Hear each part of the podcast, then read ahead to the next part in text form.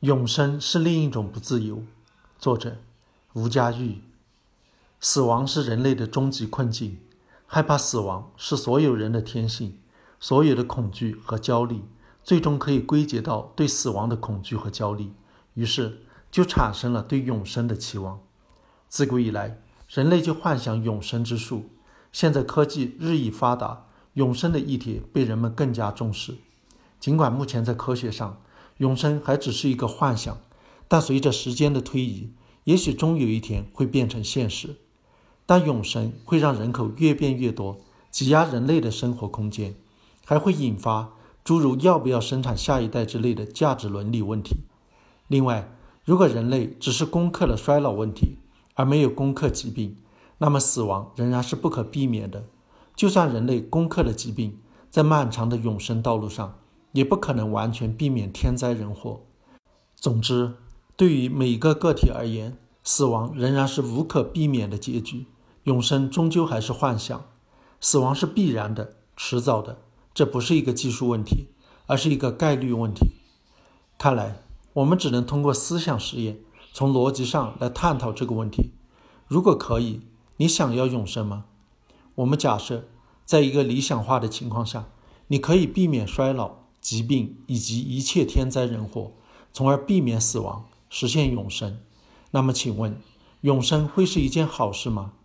厌恶死亡是否意味着我们想要永生？如果我们既不想要死亡，也不想要永生，那我们想要的究竟是什么？美国耶鲁大学教授谢利卡根在其著作。耶鲁大学公开课《死亡》中探讨了包括死亡、永生在内的一系列问题，过程异常精彩，让人回味无穷。现在就让我们先跟随卡根教授去看看永生的前景究竟如何。请注意，永生意味着永远生存，它与死亡是完全对立、不可兼容的。这里的永生不仅仅是指你拥有永生的能力，而是指你不能死，必须永远活下去。一旦因为主观或者客观的原因你死了，那就不叫永生了。有了这样的前提，我们再来看看永生对我们而言真的是一件好事吗？如果你展开想象力，最终你会发现永生并不是一件好事，它更像是一场噩梦。因为永生是让你永远活着，它不是一百万年或者十亿年，而是永远。记住，永世是一段非常非常漫长的时间。永远会持续到永远。你能否描述一种你永远不愿挣脱的存在？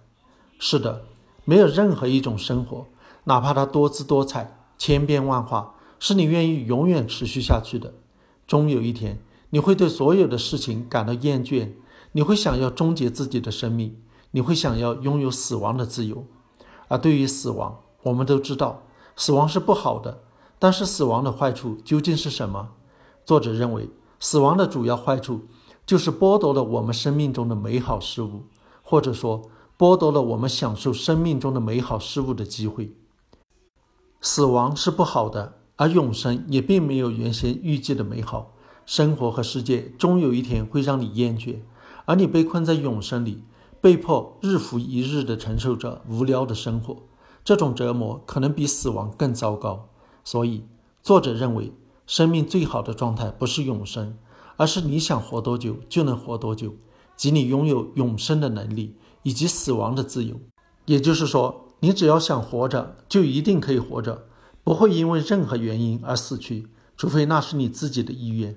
这样的状态显然比永生或者死亡的状态来得好。为什么？因为它拥有自由，活着或者死亡的自由。在现实世界里，我们拥有死亡的自由。却没有活着的自由，因为衰老、疾病以及天灾人祸都会夺去我们的生命；而在永生的状态里，我们有活着的自由，却没有死亡的自由。这二者都不是生命的最理想状态。我们既有活着的自由，又有死亡的自由；既有永生的能力，又有死亡的权利。这是卡根教授所认为的生命的最理想状态，尽管它永远不可能实现。但我觉得，既然是思想实验，那我们其实还可以再进一步，就是设想一种更大的自由，即在活着的和死亡之间可以来回跨越的自由。设想每个人手里有一个开关，它的作用是可以让个体死而复生。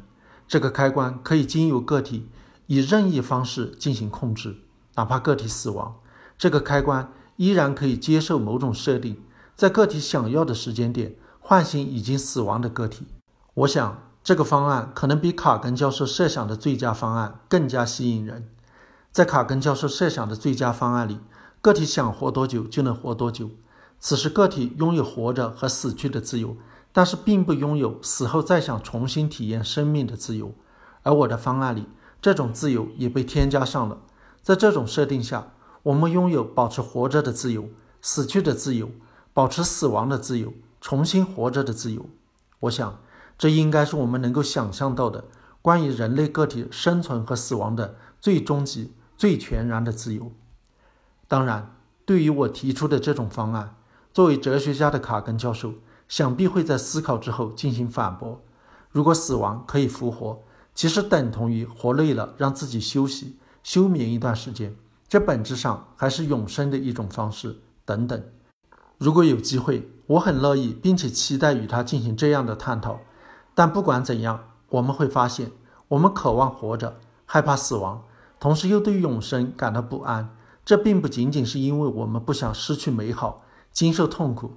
而是因为我们渴望自由，我们害怕任何一种形式的不自由，不管是死亡还是永生。